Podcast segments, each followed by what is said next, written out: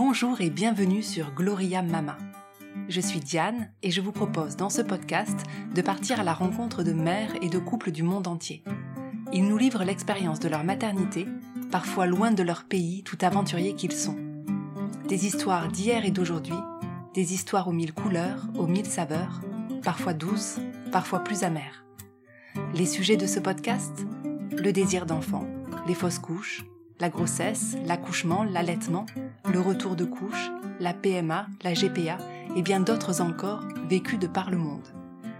Ici, c'est un creuset d'histoire, un florilège de témoignages de parents et d'interviews de professionnels dans lesquels puiser pour apprendre, comprendre, mieux accompagner, partager, se rassurer.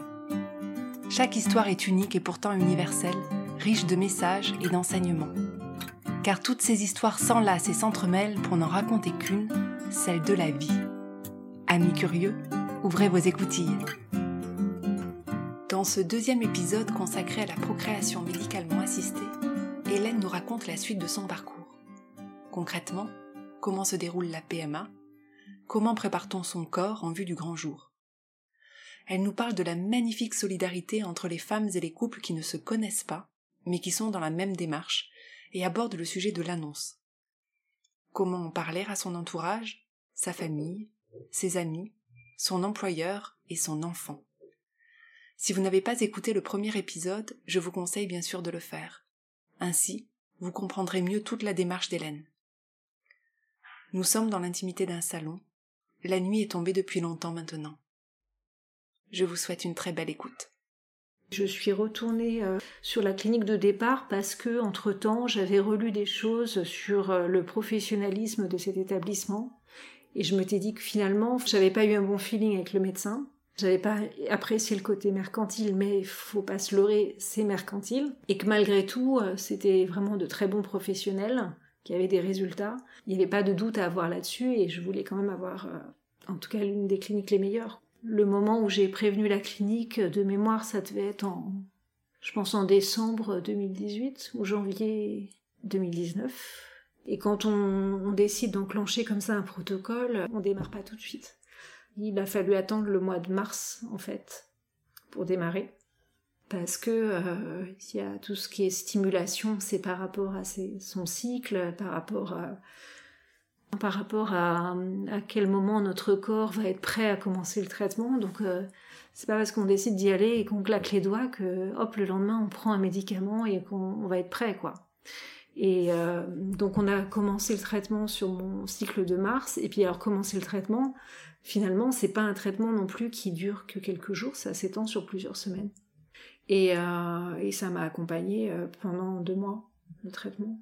Ouais, c'est en fait un an, j'ai envie de dire un an après ma première visite à la clinique, euh, je commençais, je commençais le traitement. Ton deuxième contact dans cette clinique, du coup, est-ce qu'il a été meilleur? Le deuxième contact, en fait, ça a été surtout euh, téléphonique. C'est ça qui est assez fort quand même dans les techniques d'aujourd'hui et dans l'accompagnement que les cliniques sont capables de faire, c'est que euh, ils ont besoin de nous voir deux fois, pas plus. Une fois pour un premier entretien, et une seconde fois pour euh, la, fécondation in vitro, enfin le transfert à proprement parler. Entre-temps, tout peut se faire à distance. Donc ce sont euh, des entretiens téléphoniques, des réunions Skype, voilà, des choses comme ça si on a besoin, par Internet. Et puis après, euh, c'est ils nous guident dans les examens, dans les médicaments, mais c'est notre professionnel de santé en local, donc en, en l'occurrence le gynécologue, qui nous oriente vers les examens. Ils nous disent pas à pas ce qu'il faut faire, mais on n'a pas besoin de les voir pour ça. Et à chaque fois, il faut aller voir son gynécologue et c'est lui qui va ben, nous faire les prescriptions, les ordonnances, les examens. Et à chaque fois qu'on a les résultats, on revient vers la clinique en les transmettant, en disant ben voilà, et puis on continue avec eux comme ça à dérouler le process. Mais finalement, oui, je les ai vus que deux fois. Et tu t'es sentie accompagnée quand même par eux, psychologiquement, ou pas du tout? On a le sentiment avec, la clinique, et ça beaucoup de personnes s'en plaignent sur le forum, qu'il y a un accompagnement quand on les a au téléphone.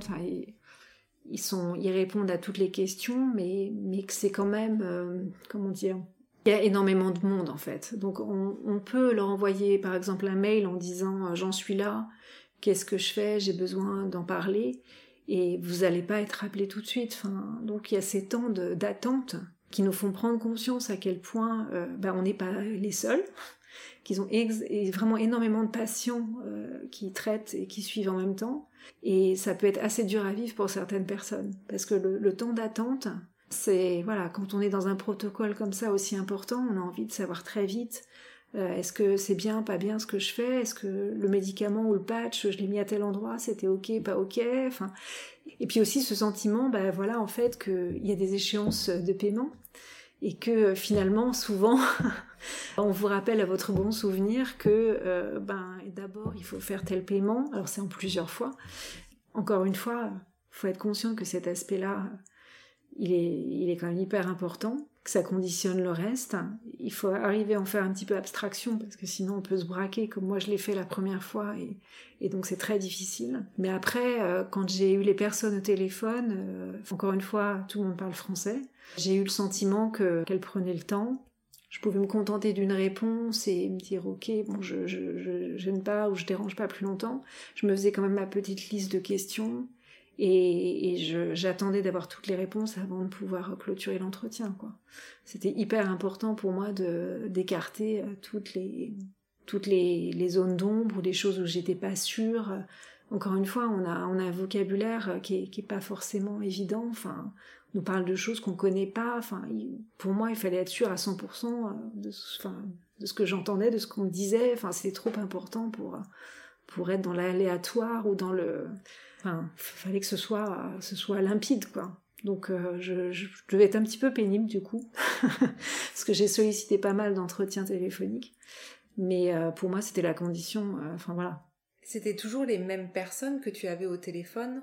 Non, non, non. C'est ça qui est déstabilisant aussi, je pense, pour beaucoup de personnes. C'est, enfin, il faut faire aussi abstraction de ça. C'est qu'on est un dossier parmi d'autres, et que en gros euh, c'est je pense derrière un, call center hein, avec euh, certes aussi des professionnels de santé mais je pense n'avoir jamais eu deux fois la même personne.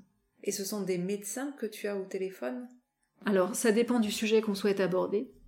En fonction du, des questions qu'on a, euh, ça peut être un médecin qui rappelle, ou alors ça peut être aussi une assistante médicale, si c'est plutôt une histoire de protocole et de de médicaments, c'est pas forcément le médecin qui rappellera.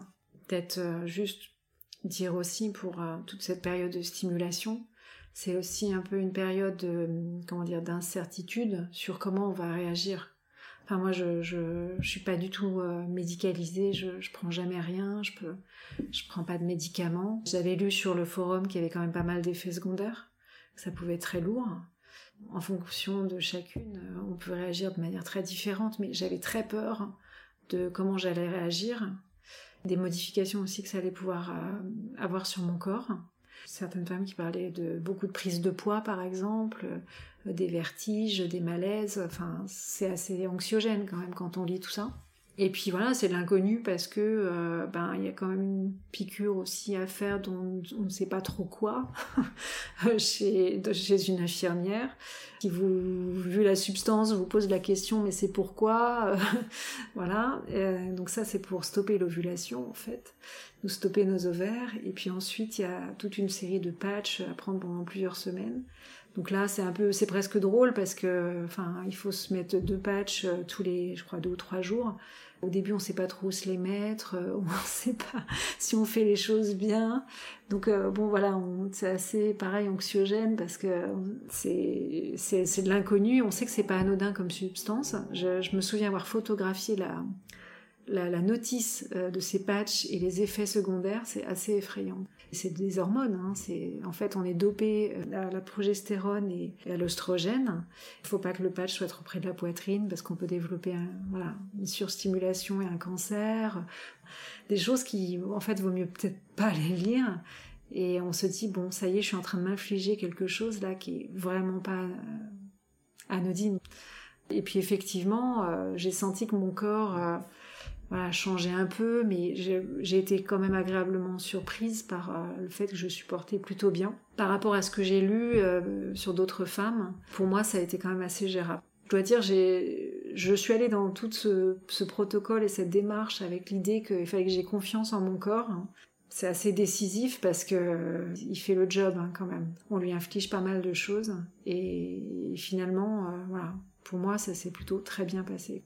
J'ai commencé cette stimulation en mars, en mars donc 2019 et puis deux mois de, de stimulation jusqu'au moment où la clinique vous appelle en disant bon bah ça va être bon. Et puis en parallèle il commence à chercher en fait un donneur et une donneuse. Donc c'est pas euh, une banque, euh, enfin en tout cas pour les, ovocytes qu'ils ont comme ça euh, forcément à disposition. Donc ça se fait aussi hein, de, prendre des, des gamètes qui sont cryo-conservées. Mais ce qui compte beaucoup, et ça c'est dans la charte éthique en fait espagnole, c'est que on ne peut pas vous implanter des ovocytes de femmes qui correspondent pas à votre phénotype. Le phénotype c'est quoi? C'est à quoi je ressemble? Euh, est-ce que j'ai les cheveux frisés, euh, clairs, pas clairs, euh, bruns, enfin Est-ce que j'ai les yeux verts, marrons, la peau mate Est-ce que je suis noire, asiatique? La peau très claire. C'est dans leur obligation en fait de trouver une donneuse qui a des caractéristiques physiques qui vous sont similaires. Donc en fonction de ce qu'ils ont à disposition, c'est pas forcément des gamètes cryo-préservées. Et en l'occurrence, pour moi, ils, se sont mis à la recherche d'une donneuse. Et à un moment donné, on, m'a appelé en me disant, bah voilà, on, a quelqu'un qui vous correspond. La personne commence à être stimulée également en parallèle de votre propre traitement. Et finalement, c'est surtout pour la donneuse que c'est le plus lourd puisque elle, on doit, on doit lui extraire à un moment donné des follicules. C'est une surstimulation qui, qui va permettre ça. Donc nous, la stimulation, quand on est sur le double don comme ça, elle n'est pas anodine, mais elle est encore très light par rapport à ce que doivent s'infliger les donneuses. Je dis juste ça par rapport à la compensation financière aussi, hein, dont on parle, qui fait débat souvent, en disant que voilà, c'est que pour l'argent, etc. Elle s'inflige quand même un traitement qui n'est pas anodin, et le dédommagement me semble quand même enfin la moindre des choses par rapport à ce qu'il aurait demandé. J'ai quand même posé pas mal de questions à ce moment-là sur euh, est-ce qu'on est bien certain par rapport au phénotype? Est-ce que euh, elle est suffisamment grande? Parce que chez nous dans la famille on est très grand. J'avais besoin d'être rassurée sur quelques éléments comme ça, mais à aucun moment on vous dira euh, voilà, finalement on vous dira pas son poids, sa taille, tout ça on le saura pas. La seule chose qu'on sait c'est qu'elle correspond à votre phénotype et on connaît l'âge. Donc en l'occurrence, euh, me concernant, c'est une donneuse qui a 26 ans. Donc on vous tient presque au courant euh, tous les jours de comment se passe le traitement de la donneuse et à quel moment on va faire la ponction, donc euh, extraire ces fameux follicules de la donneuse. Quand la ponction a lieu, on vous appelle en disant voilà, on a extrait tant de, follicules et il y en a tant qui ont survécu et on va en mettre dans des éprouvettes tant euh, et, on va faire du coup la FIV avec le sperme du donneur et on vous tiendra au courant du résultat. Soyez prête à, venir euh, dans les 48 prochaines heures. Donc c'est assez... Euh, ouais, c'est parce que bon, pas comme si on attendait que ça. On a aussi une vie, on a un travail. Euh, on peut pas s'absenter non plus euh, comme ça du jour au lendemain. Donc on commence un peu à compter, euh, tant mieux si ça tombe le week-end, je vais pouvoir prendre un vol sans que ça soit perturbant pour mon travail. Puis voilà, puis il y a quand même une notion de frais aussi, hein. enfin c'est du last minute, donc en fonction des combinaisons, ça peut être quand même assez cher rien que pour le, transport. Moi ça s'est passé début mai, j'étais en, Allemagne avec une amie passé quelques jours de repos là-bas et puis on m'a appelé en me disant que ben il fallait que je vienne euh, le mardi euh, on était le week-end et que euh, ils avaient pu féconder plusieurs ovocytes et que on saurait dans les prochains jours les résultats mais que je pouvais d'ores et déjà planifier ma venue. Donc c'était une période hyper, on sent qu'on approche vraiment le très très concret, parce que même quand on est encore sous stimulation, c'est un peu irréel. On sait pourquoi on le fait, mais c'est encore très irréel. Et puis alors là, déjà rien que le mot donneuse, et on a trouvé la personne, et on a fait ci, on a fait ça, c'est, ça devient très concret. Je me suis rendue là-bas un peu fiévreuse. en me demandant mais euh, oh, ça y est c'est ça c'est le moment pourvu que ça se passe bien pourvu que la culture euh, euh, se passe bien puisque en fait quand ils font ils introduisent le, sperme dans l'ovocyte, ils essaient de faire déjà évoluer un embryon. quand on vous implémente donc c'est un blastocyte. Quand on vous l'implémente, euh, l'idée c'est qu'il est quand même déjà plusieurs jours. Donc il a commencé à se développer en dehors d'un utérus. Et, euh, le fait de l'implanter à J plus 3, J plus 4 ou J plus 5 euh, après cette fécondation in vitro, ça, augmente les chances en fait de, la nidation dans l'utérus de, de, de, la personne qui reçoit. Pareil, là, beaucoup de statistiques, d'expériences différentes sur les forums. S'ils ont que J plus 3, on va vous dire euh, le mieux, ça serait euh, d'en implémenter deux pour qu'il y ait plus de chances parce que voilà, il n'est pas encore extrêmement développé.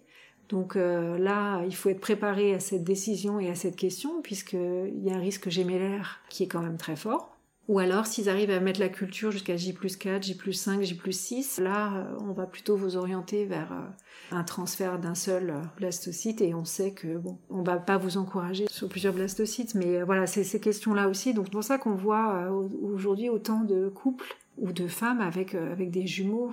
C'est que ce sont des résultats de, de FIV. Bon, il y a la nature aussi, mais pour beaucoup, c'est pour cette raison-là, en fait je pense quand même que, facile à dire maintenant, mais euh, je m'étais quand même préparée à l'idée que ça pouvait être une grossesse gémellaire, qu'il fallait être aussi euh, prête à l'idée que. Euh, j'avoue que je suis très très heureuse qu'on m'ait pas proposé ça et qu'ils aient réussi à amener un blastocyte à J plus 5, même J plus 6 de mémoire. Ça veut dire que la question s'est même pas posée et ça m'a rassurée de ce côté-là. Quand je suis arrivée à la clinique, c'est là, pour le coup, où je me suis dit que j'avais vraiment fait le bon choix. Je les ai trouvés extrêmement professionnels, vraiment aussi bien en termes d'accueil que, que d'équipement, que, que de personnel. On vous, vous réexplique bien ce qu'on va vous faire, c'est documenté, euh, c'est écrit. Je crois qu'on m'a demandé cinq fois euh, comment je m'appelais pour être sûr, euh, bah, comme une opération à cœur ouvert ou je ne sais quoi, pour être sûr d'ouvrir la bonne personne. C'était assez impressionnant. Et en même temps, dans un cadre assez c'est pas une grosse grosse clinique, donc c'est assez humain, c'est petit. J'ai pris des photos euh, de la salle et tout ça parce que je trouvais que c'était c'était un moment important aussi finalement.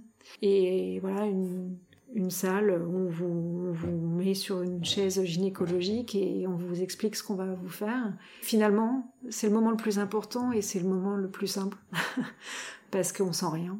Donc c'est extrêmement rapide. C'est comme une bipette hein, qu'on vous introduit dans, dans l'utérus.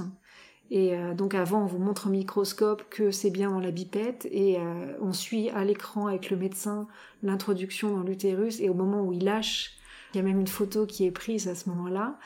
Et j'ai trouvé que c'était d'une simplicité et d'une... Ouais, et en même temps, c'est hyper, hyper important, quoi.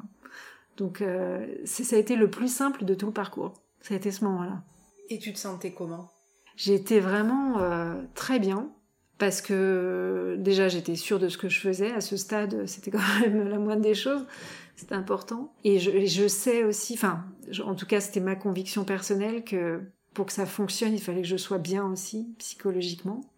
Donc, euh, donc je m'y étais préparée. Et j'avais confiance aussi. J'avais vraiment confiance dans le personnel de santé. Sinon, je me suis dit, c'est pas la peine d'y aller si, si t'es pas à l'aise. Et après, euh, on vous recommande quand même de pas voyager tout de suite, de rester un petit peu allongé. J'ai eu la chance qu'au moment où j'ai été appelée, il y avait un jour férié derrière. Donc je suis restée une nuit de plus à Barcelone. Comme ça, j'ai pu me reposer, j'ai pu, voilà, on est quand même fatigué. C'est éprouvant. On part et on a, on a quelque chose en soi et on ne sait pas ce que ça va devenir, mais c'est fait. Et non, j'étais plutôt, j'étais plutôt très bien. J'étais vraiment sereine en fait. J'étais sereine et je me suis dit bon voilà, je suis allée euh, au bout. J'ai fait ce qu'il fallait pour et, maintenant c'est vraiment la nature qui va décider. Parce que ça, on a beau euh, faire tout ce qu'on veut. Euh, voilà, se maintenir en bonne santé, faire ceci, faire cela. Moi, j'ai pris pas mal d'acide folique euh, en amont, euh, des choses comme ça. Je me disais, ça peut être important, mais enfin, bon, finalement, euh, deux femmes peuvent faire, faire la même chose, et puis il y en a une, ça va marcher, l'autre, ça ne marchera pas. Enfin, c'est complètement aléatoire. Je me suis dit, bon, voilà, je m'en remets maintenant à ma destinée. et après la, la, FIV, ou après donc, ce transfert, on demande un délai de 15 jours le temps que ben, l'anidation se fasse ou pas. Donc l'anidation, c'est que ça s'accroche hein, ou pas à l'utérus. Mais c'est tellement petit à ce stade que, enfin, on sent rien, on sent pas. peut pas dire qu'on sent encore de nausées ou de ceci ou de cela. Et même on vous dit à la rigueur, vous avez des le sentiment, je sais pas, que vous avez la poitrine qui fait mal ou quoi que ce soit, ça ne veut rien dire parce qu'on a tellement été pompé d'hormones avant que, enfin, c'est pas un signe de grossesse ou quoi que ce soit. C'est pas à 15 jours, euh, c'est pas possible. Il y a que en fait euh, la prise de sang avec euh, à la mesure du taux bêta HSCG de mémoire, c'est ça, hein, qui voilà qui va confirmer ou pas la, grossesse. Là sur le forum, je lisais aussi que beaucoup de femmes prenaient un test à la pharmacie, test pipi, voir si c'était bon ou pas bon. Et en fait, je me suis étonnée moi-même parce que j'ai même pas cherché à faire ça. J'étais hyper sereine. Je me suis dit non, mais euh, de toute façon, ça sert à rien. Et donc j'ai pas acheté ce test et j'ai vraiment attendu euh, patiemment le jour J pour aller euh, pour aller au laboratoire et faire mon analyse. Et t'y pensais? J'y pensais, mais je me suis vraiment pas pris la tête. Encore une fois, j'étais mais d'une zénitude. Je me suis étonnée moi-même. Oui, ce sentiment d'avoir accompli ou fait ce qu'il fallait, c'était déjà énorme en fait mais t'es dit, euh, tu as vraiment fait tout ce que tu pouvais. Donc maintenant, euh, tu vas pas euh, te rendre malade ou quoi que ce soit, ou enfin, tu verras ce que ça donne, quoi. Et j'ai pas, j'avais pas cette forme d'impatience que j'ai, j'ai vu chez beaucoup de femmes ou j'ai, j'ai lu. non, non, pas du tout. donc oui, j'y pensais, mais c'était pas, c'était pas déjà en permanence, c'était pas, c'était sans appréhension et c'était bon, bah, il y a le rendez-vous à ce moment-là et là je saurais. Je suis allée au laboratoire, c'était un jour où je travaillais. Donc les résultats en général arrivent par mail dans l'après-midi. J'étais au bureau et j'ouvre ma boîte mail, alors pas professionnelle évidemment, une boîte privée. Et, de mémoire, euh, je l'ai même pas ouvert à ce moment-là. Je me suis dit que c'était pas le moment de le faire, c'était pas le bon endroit, et que j'allais regarder tranquillement à la maison et donc, euh, bah, dès que j'ai pu, je l'ai fait évidemment. Et, c'est là, alors on vous dit pas vous êtes enceinte, hein, c'est une espèce de code, euh, je sais plus positif, négatif ou je ne sais quoi. en tout cas, j'ai compris à la lecture que c'était positif. Et, euh, et je me suis dit, waouh, ça y est, c'est énorme. Je me suis ouais, dit encore une étape de franchie, c'est incroyable. Oh, évidemment, j'étais contente. Mais euh, ouais, quand même, c'était encore assez réel. C'était, euh, je me suis dit, bah, j'ai réussi. J'ai considéré aussi que j'avais déjà énormément de chance parce que euh, je sais que beaucoup de femmes doivent faire plusieurs protocoles, plusieurs FIV pour pour tomber enceinte, quoi. Moi, c'était ma première tentative et personnellement, je m'étais donné une seule tentative. Alors, c'est peut-être facile à dire comme ça maintenant, mais c'était vraiment ce que je m'étais fixé m'étais dit je le ferai une fois et si ça marche tant mieux, sinon je, ne ferai pas d'autres euh, possibilités quoi. Euh, rien que par rapport aux frais que ça, engendre, je me suis j'avais beaucoup de chance que je crois que j'avais 25% de chance que ça fonctionne sur du double don comme ça pour une première fois et voilà donc j'ai fait partie de, de ces 25%. En fait quand on a des rapports normaux entre guillemets, enfin sexuelle, c'est pas parce qu'on fait une fois l'amour que on va être enceinte. Donc c'est un petit peu pareil. On dit que plus le corps est stimulé, plus il y a de chances aussi que ça, s'accroche. C'est pour ça qu'à la deuxième tentative, je crois que ça monte tout de suite à 40 ou 45%. Mais au premier essai, euh, on est plutôt dans les 20%. Donc tout ça, c'est des choses que je ne savais absolument pas avant, que j'ai appris comme ça aussi euh, dans le parcours. Mais je me suis dit que j'avais, beaucoup de chance, ouais. C'était, c'était dingue. Est-ce que tu es allé sur euh, ce forum que tu consultais pour faire part de ton parcours et donner aussi peut-être de l'espoir à d'autres femmes qui sont dans le, même parcours Le forum, euh, je m'y suis intéressée très vite, j'ai beaucoup lu, mais j'ai participé très tardivement en fait. J'étais plus donc en lectrice, euh, je me nourrissais des conversations et de ce que je pouvais y trouver, et ça m'a énormément aidée. Mais à un moment donné, c'est vrai que j'ai ressenti le besoin de partager aussi et de dire bah, là où j'en étais et ce que je m'apprêtais à faire. Donc euh, je pense que je l'ai fait peut-être euh, un mois avant, avant la FIV. Donc j'étais déjà sous traitement. Et les échéances approchant euh, de la recherche de la donneuse, de l'acte en lui-même, du transfert, etc., je me suis dit que ça pouvait être bien de partager. Et j'avoue que j'ai trouvé aussi un soutien formidable parce que les, les filles on se soutenait mutuellement. Euh, c'était, euh, c'était courage, c'était on pense à toi. Enfin, quand j'étais à Barcelone, j'étais dans un tout petit hôtel un peu lugubre et tout, parce que c'était hyper cher, donc euh, je voulais pas trop dépenser. Une espèce de chambre toute froide, et on reçoit des messages de gens qui disent bon bah on sait que t'es à Barcelone, on espère que t'es bien arrivé, euh, comment tu te sens, euh, on pense à toi pour demain.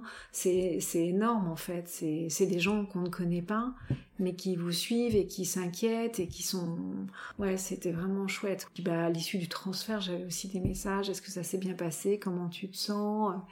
Et puis parce que aussi souvent euh, comme on est quand même nombreux euh, ou nombreuses à faire ce parcours on peut se retrouver avec d'autres personnes au même moment à la clinique ça, je l'ai lu à plusieurs reprises de, femmes qui sont plus ou moins retrouvées en salle d'attente, quoi. Donc ça peut être sympa aussi euh, de se dire bon bah voilà, on est dans une ville qu'on connaît pas forcément, on est tout seul, de se retrouver avec d'autres personnes, ça peut être soutenant. Donc moi ça n'a pas été mon cas, il y avait personne à ce moment-là. Enfin il y avait beaucoup de Français, mais pas des gens du, forum. Mais en tout cas, oui, j'ai trouvé un soutien qui était inattendu parce que je, je l'avais pas forcément fait pour ça oui, euh, soucieuse de, savoir comment j'allais et tout, c'était vraiment touchant quoi. En plus donc des personnes qui étaient autour de moi et mes, proches qui étaient au courant et qui ont été présents aussi. Mais euh, oui, donc je me suis pas, j'étais toute seule là-bas, j'ai fait ça toute seule, mais, je me suis sentie quand même euh, entourée et encadrée. Puis j'ai continué de donner des nouvelles jusqu'à cette fameuse prise de sang parce que tout le monde attend un petit peu aussi le résultat.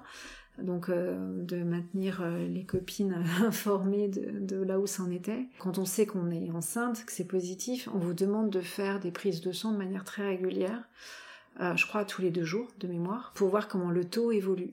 Parce qu'il y a souvent des fausses couches très précoces à ce moment-là. Je l'ai lu plein de fois, hein, ça aussi. Moi, j'avais aucune connaissance de qu'est-ce qu'un taux, est-ce que c'est bien, pas bien, est-ce que c'est normal, pas normal. Et il y a des personnes qui sont hyper avisées et qui connaissent tout ça par cœur et on dit ah super, euh, c'est un beau taux, bon bah tant mieux. et en fait, en gros, l'idée c'est que il faut que le taux euh, double tous les deux jours. Si ça double tous les deux jours, c'est que c'est vraiment en, bonne voie. C'est pas encore une garantie, loin de là, parce que le risque il est jamais écarté, mais c'est ça veut dire que ça se développe bien. Donc, euh, je communiquais sur mon taux tous les deux jours euh, c'était c'était assez marrant. Et euh, pareil, donc euh, moi j'encourageais aussi celles qui étaient dans la même, dans, bah, qui me suivaient quoi, parce que ou qui me devançaient, qui avaient fait la, la FIV quelques jours avant. On a été comme ça plusieurs à suivre pendant un petit moment. Et après, j'avoue que j'ai eu besoin de prendre du recul parce que je me suis tellement nourrie de ces conversations, de livres, de documentaires. Je pense que j'ai vraiment, euh, sur Internet, j'ai lu et, regardé tout ce qui existait euh, dans les, derniers mois, années euh, sur le sujet. Alors depuis, il y a eu encore beaucoup de, de, littérature sur le sujet parce que c'est extrêmement débattu en ce moment, mais à l'époque, il n'y avait pas énormément de choses finalement. On faisait très très vite le tour. Ça m'a étonné. Il y avait très peu de témoignages aussi. J'ai quand même fait beaucoup de recherches, j'y ai consacré énormément de temps. C'était un peu une fixation de, savoir, de voilà, d'avoir tout ce qu'il fallait. Et j'ai eu besoin de faire une pause aussi. J'ai eu besoin de me déconnecter un petit peu parce que ça avait été beaucoup, beaucoup.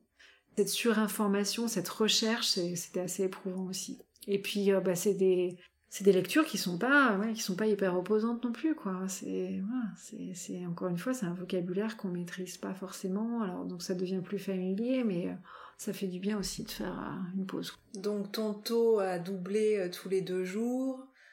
Tout se présentait bien.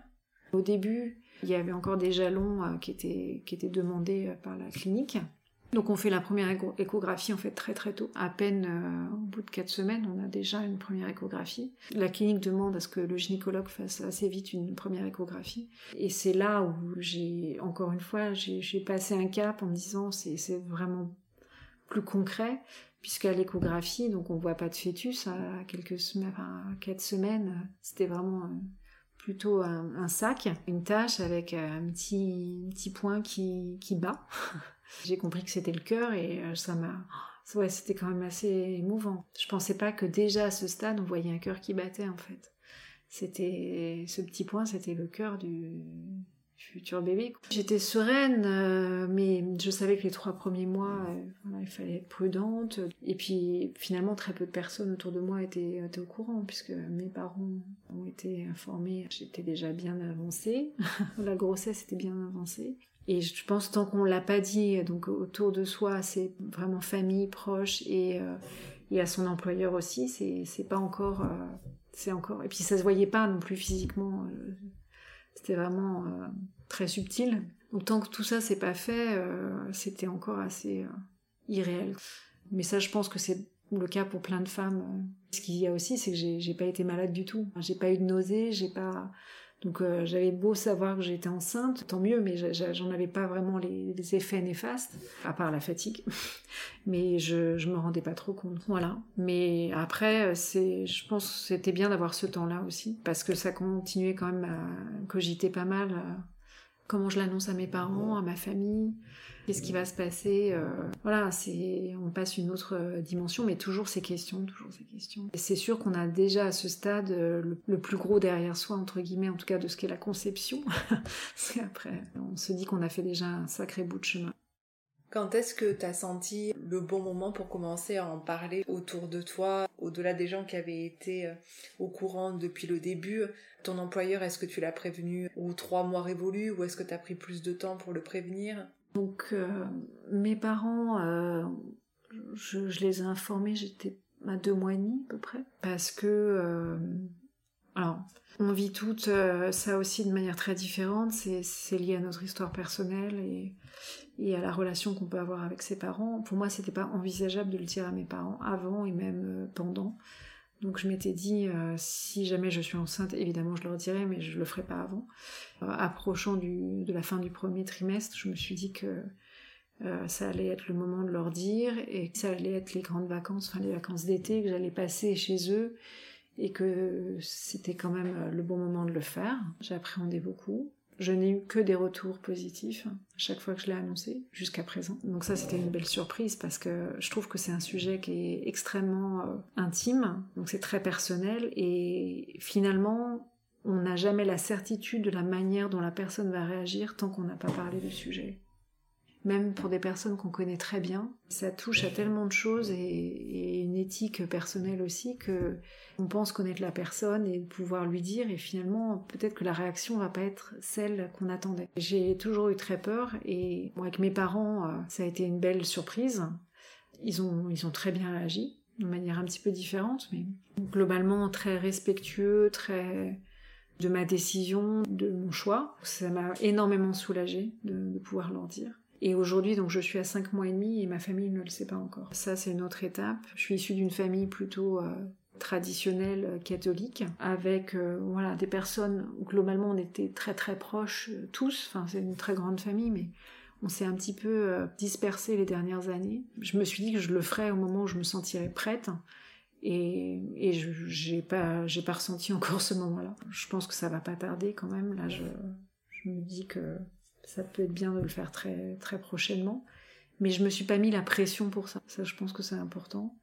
Donc là, mes parents, maintenant qu'ils le savent depuis euh, deux mois, me poussent un petit peu en disant mais quand est-ce que tu leur dis, quand est-ce que tu fais ta communication? C'est pas facile pour eux parce qu'ils peuvent pas le vivre pleinement, étant un peu dans la confidence et, puis ne pouvant pas en parler avec le reste de la famille.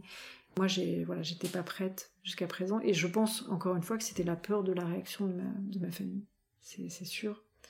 Puis bah, mon employeur, euh, c'était un peu un hasard du timing, mais euh, aux trois mois en fait euh, révolu, j'étais en congé d'été, donc trois semaines de congé. Et je trouvais ça prématuré de le dire avant de partir. Donc j'ai décidé de le faire à mon retour et, d'attendre bah, que tout le monde soit là pour pas me répéter dix fois. Et je voulais que mon équipe surtout soit là au complet.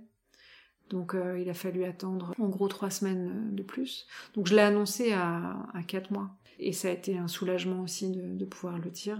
Mais aussi cette appréhension, alors là d'un autre ordre, parce que j'ai fait le choix d'être très transparente sur mon parcours et sur la PMA dans mon cercle privé, mais de ne rien dire et de garder euh, ce parcours pour moi dans mon milieu professionnel. Je trouve que ça n'a rien à voir euh, avec mon travail et, surtout c'est extrêmement euh, perso. Donc euh, peut-être certaines personnes seraient à l'aise avec ça, mais moi je me dis que ça n'a pas sa place à cet endroit-là. Par contre, euh, ben, ce qui est compliqué, c'est qu'il y a des questions d'usage quand on annonce une grossesse qui sont anodines, mais qui pour moi prennent une autre ampleur, du genre ben, est-ce que le papa a ceci, est-ce que cela, où il faut être voilà préparé dans la mesure du possible, un peu blindé.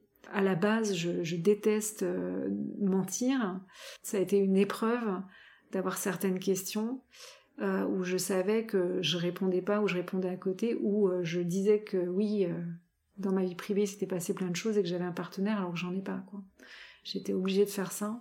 Enfin, je dis obligée, oui, je, ne sais pas comment dire autrement, puisque je, pour moi, il n'y avait pas de d'ouverture possible sur la vérité. Après, je me suis dit qu'il y avait un peu un effet annonce aussi de, dire euh, cette nouvelle. On m'attendait pas, je pense, euh, sur ce terrain-là. Euh, et donc il y a un effet d'annonce et voilà que tout le monde soit informé et que le bruit se répande pour ceux que j'ai pas pu informer personnellement et que une fois que ce serait passé, ça serait plus simple. Et là, c'est ce qui est en train de se passer.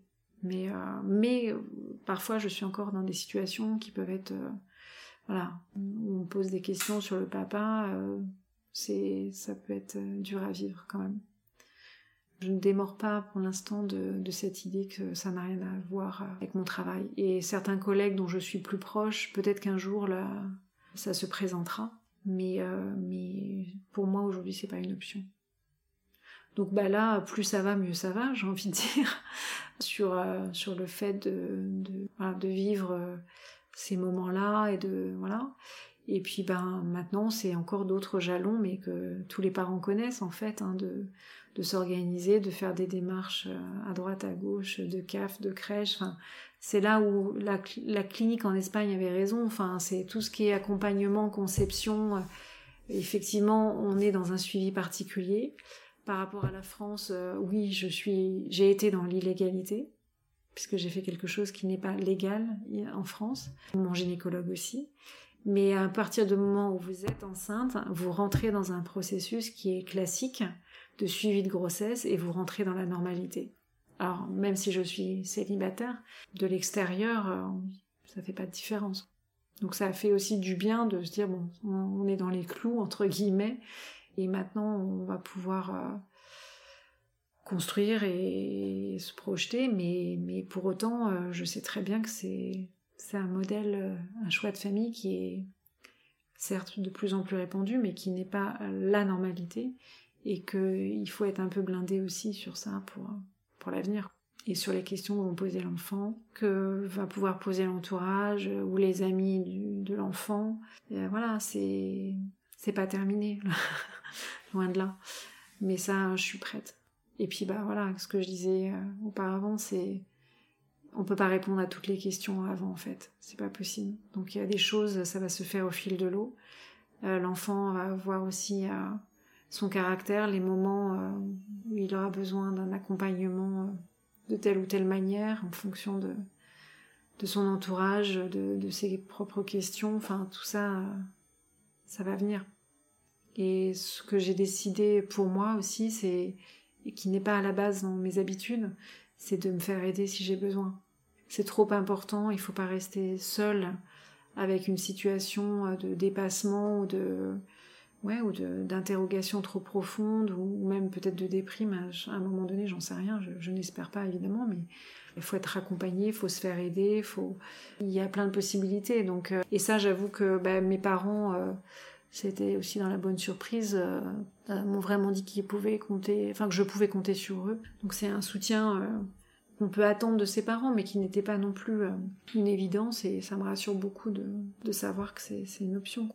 Donc là, à 5 mois et demi de grossesse, tu vis ta grossesse pleinement, plutôt sereine, bien, et tu continues de, de préparer la venue de cet enfant en te posant tout un tas de questions euh, plutôt euh, d'ordre euh, qu'est-ce que je vais lui dire plus tard finalement bah Là, les questions de qu'est-ce que je vais lui dire plus tard, j'ai fait un peu une pause aussi.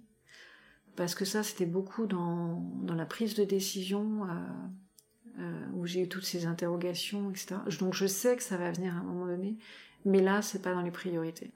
c'est pas dans les priorités parce que j'ai énormément de choses auxquelles je dois penser. Donc je me concentre plutôt là-dessus et sur euh, d'être bien et d'être préparée à la venue du bébé. Après, pour moi, je sais que j'ai envie que mon bébé sache dès le départ, de la manière dont il a conçu, qu'il n'y a pas de papa, etc. Et j'espère que j'y arriverai. Parce que je pense que quand on est confronté au moment, après, euh, ça peut être difficile aussi à dire, mais je pense que c'est assez déterminant quand même dans le succès de, cette décision et dans le bien-être de l'enfant, surtout, qu'il sache.